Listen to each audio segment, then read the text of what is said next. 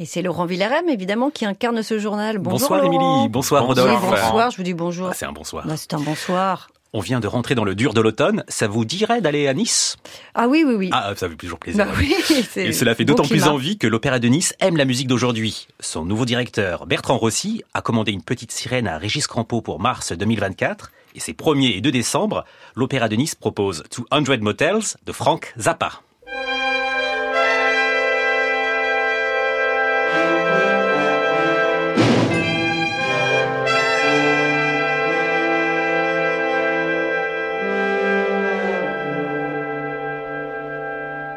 À l'origine, 200 Motels est un film culte de 1971 qui raconte la tournée du groupe de Frank Zappa, The Mothers of Invention, de façon surréaliste.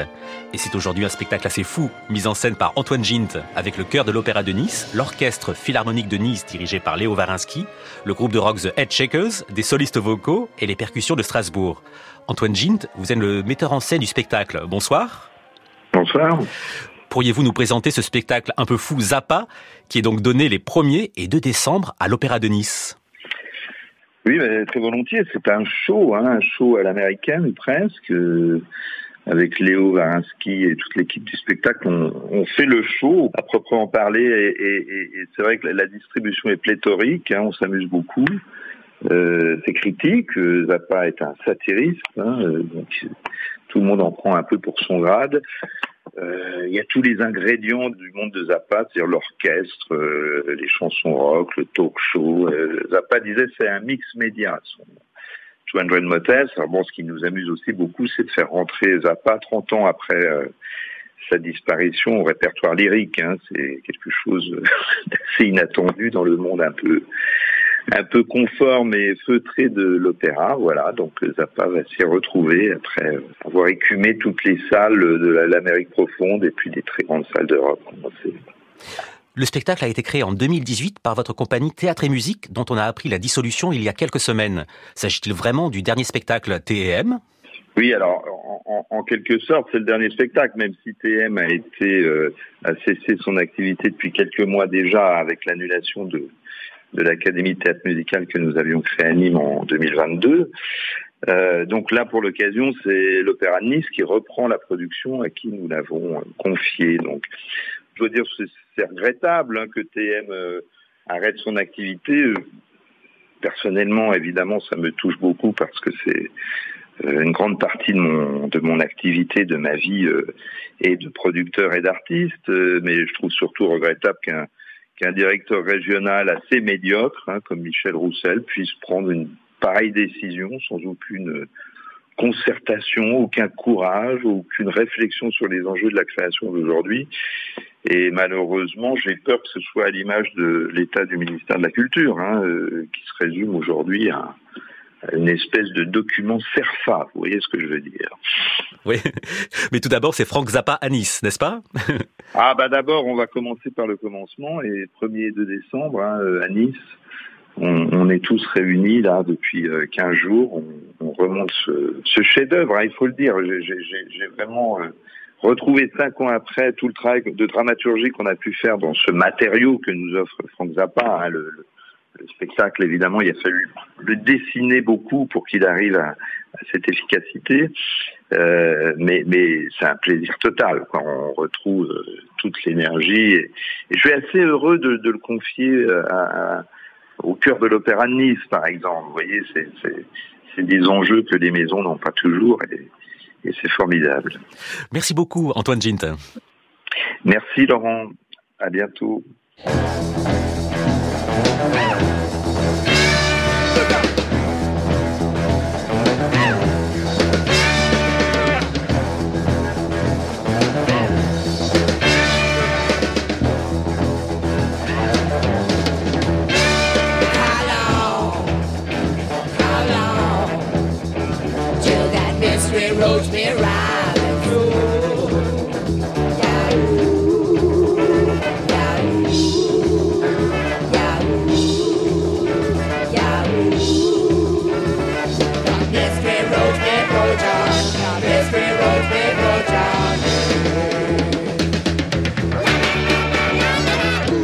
La grande fresque 200 Motels de Frank Zappa est donnée les 1er et 2 décembre à l'Opéra de Nice. L'actualité est très riche en ce moment et personnellement je suis beaucoup allé au concert. J'ai notamment vu Sonntag aus de Stockhausen à la Philharmonie. Je le dis ou je le dis pas? Vous vous rappelez, ouais, ouais, franchement, vous avez vu, on vous fait les gros yeux, on sait pas. non, non. Alors j'ai trouvé ça aussi fascinant qu'ennuyeux. Oh, bon, ah. bon. Mais je voudrais attirer votre attention sur deux beaux concerts à l'IRCAM de l'ensemble L'Itinéraire qui fêtait ses 50 ans. Deux soirées avec des créations d'Oscar Bianchi, Eric Maestri et Maya Ininen. J'étais à la deuxième soirée du samedi qui met les compositeurs historiques de l'ensemble comme Lévinas et Dufour et deux créations de Nouria Jiménez Comas et Natacha Barrett.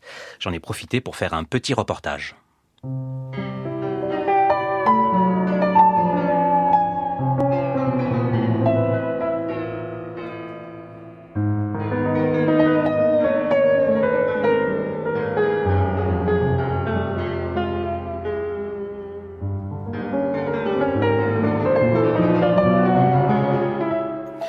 Reconnaît ici l'univers sonore inimitable de Michael Levinas, qui a été présent au tout début de l'ensemble L'Itinéraire en 1973. Je lui ai demandé Qu'espériez-vous en fondant l'itinéraire il y a 50 ans? Rétrospectivement, c'est difficile de, revivre quelque chose qui a été vécu. En 73, euh, c'est encore l'esprit presque à la sortie de l'adolescence. C'est-à-dire véritablement tout est possible. Et il y a un regroupement, et il y a un esprit qui est un esprit, je dirais, post-68 art, mais tout de même parrainé par Olivier Messiaen, avec l'impression que le monde va vers le mieux et que la création va euh, ouvrir des espaces totalement nouveaux et nous croyons à, au renouvellement et en quelque sorte nous, nous croyons en quelque sorte être habités de quelque chose d'ordre prophétique. Et en effet, l'itinéraire a créé des œuvres de Griset, Muraille, Romitelli et d'innombrables compositeurs et compositrices. L'itinéraire est actuellement dirigé par Grégoire Lorieux et Lucia Peralta. On reste dans le prophétique, puisque j'ai demandé à Grégoire Lorieux ce qu'il espérait pour l'ensemble dans 50 ans, c'est-à-dire en 2073. En 2073, j'espère qu'on sera plus là pour euh, fêter les 100 ans de l'itinéraire, euh, qu'on aura passé le relais depuis longtemps. Euh, bah, l'itinéraire, c'est comme une maison de famille, ça se transmet de génération en génération. Euh, c'est important, nous on a beaucoup travaillé sur l'équilibre entre le patrimoine et la création. Hein. La musique contemporaine d'hier devient en fait très rapidement du patrimoine. Dès que voilà la musique euh, est intégrée chez les compositeurs, par exemple, on a très rapidement vu la musique de Romitelli devenir patrimoniale et euh, influencer les jeunes compositeurs. Alors voilà, peut-être que les deux concerts d'hier soir et de ce soir marquent quelque chose dans l'histoire de l'itinéraire qui restera dans les annales et qui pourra permettre aux créateurs de demain, euh, quelle que soit la forme qu'ils prendront, de, euh, s'appuyer sur ce qu'on a fait pour, euh, pour aller de l'avant. Parmi les créations jouées lors des 50 ans de l'itinéraire, il y avait notamment une première de Natasha Barrett, une compositrice britannique qui a signé une très belle œuvre mixte appelée Shimmering Cities. Alors j'ai posé la question à Natasha Barrett comment on écrivait une œuvre pour l'anniversaire de l'itinéraire. J'étais persuadé qu'elle allait me parler de musique spectrale et des fondateurs de l'ensemble. Eh bien pas du tout. Il était important pour moi de prendre en compte les musiciens, de savoir quelles étaient leurs forces. Um, J'ai eu la chance de travailler avec eux sur différentes sortes de matériaux cet été pour comprendre comment ils jouaient, ce qu'ils aimaient et les sons qu'ils produisaient et leur manière de les interpréter. Il s'agissait donc d'être au présent et non au passé. Oui, il s'agissait d'être aujourd'hui et non au passé. Beaucoup de gens pensent à l'histoire, mais il faut vivre au présent et regarder vers le futur. Les musiciens changent. Ils sont différents de ceux d'il y a 50 ans, et j'ai voulu penser aux musiciens qui jouent maintenant, connaître leurs forces. Pas mal comme réponse. Ah Pour les anniversaires, il faut mmh. regarder au présent et vers le mmh. futur, et on oublie le passé. Les deux concerts du 50e anniversaire de l'itinéraire seront bientôt disponibles sur la chaîne YouTube de l'IRCAM. Prochain concert de l'itinéraire, c'est ce jeudi 30 novembre à l'atelier du plateau avec le groupe Manasonics. À Nice, il y a Frank Zappa, mais à Paris, il y a un autre trublion des années 70 qui fait l'événement. Vous voyez de qui je parle? Oui. Gheorghi Ligeti. Notre maison de la radio accueille ce samedi 2 décembre l'opéra Le Grand Macabre. Vous l'avez déjà entendu en vrai? Non. Moi non, plus. Non, on voulait d'ailleurs, on mmh. veut l'entendre.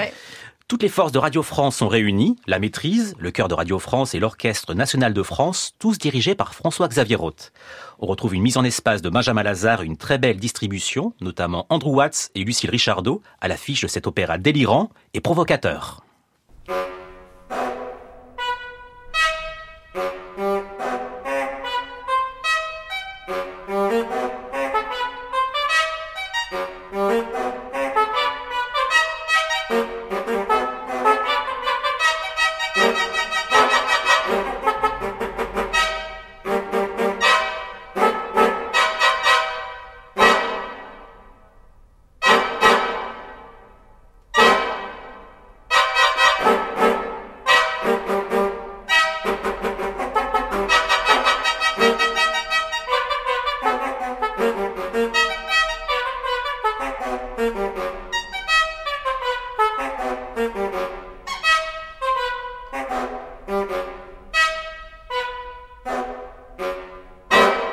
Le prélude au klaxon qui ouvre le Grand Macabre de Ligeti, opéra qui fait l'événement le 2 décembre à la Maison de la Radio.